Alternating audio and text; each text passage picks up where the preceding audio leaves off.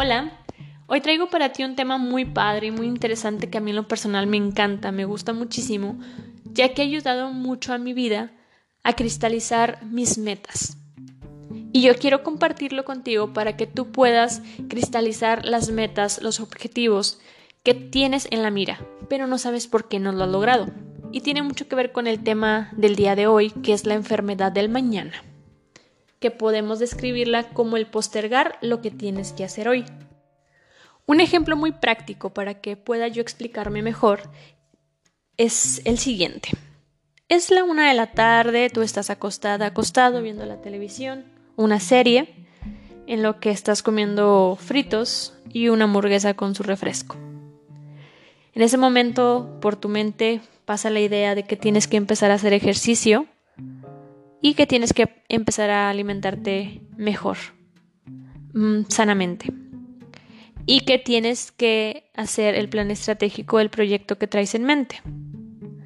Pero pasa algo ahí y te dices a ti mismo, es que ya es la una de la tarde y ya voy en la segunda temporada, ya casi llego a la tercera temporada, mm, no tengo tiempo hoy, lo hago mañana.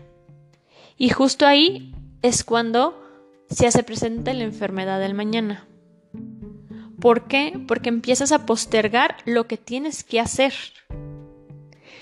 Se llega el día de mañana y no lo haces. Tienes autoengaños otra vez, mm, otras dinámicas que hacer, que te olvidas de lo importante y vuelves a decirte, mañana lo hago. Y así pasa el día siguiente, un mes, dos meses, tres meses, un año, y resulta que jamás hiciste ejercicio, jamás cuidaste tu alimentación y nunca iniciaste el proyecto que tú tenías en mente hace un año. Y ahí está la enfermedad del mañana saboteando nuestros planes, condenándonos al estancamiento. Entonces, si ponemos un poco más de atención los síntomas de esta enfermedad es la pereza, la desidia, el autoengaño. Entonces ya son tres cosas que te digo con las que tienes que empezar a trabajar.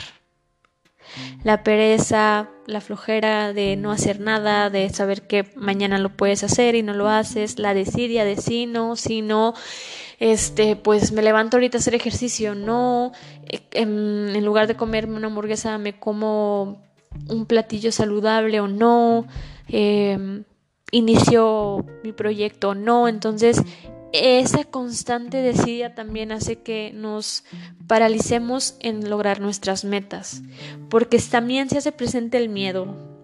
Y el miedo, como lo he mencionado en, en mi podcast pasado, pues hace estragos con tu vida.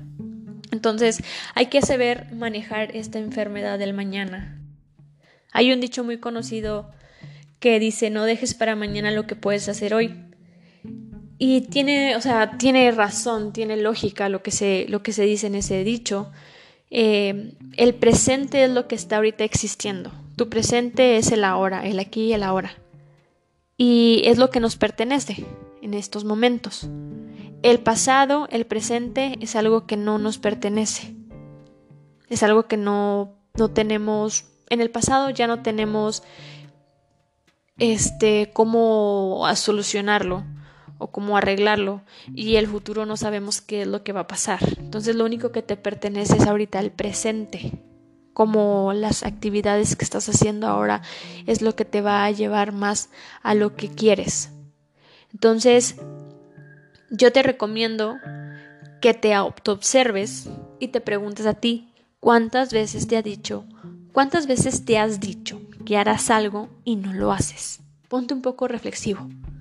Entonces, cuando conoces esta enfermedad y los síntomas, ya sabes cómo tratarla. ¿Sí? Entonces, eh, trabaja con la pereza, trabaja con la desidia, trabaja con el autoengaño.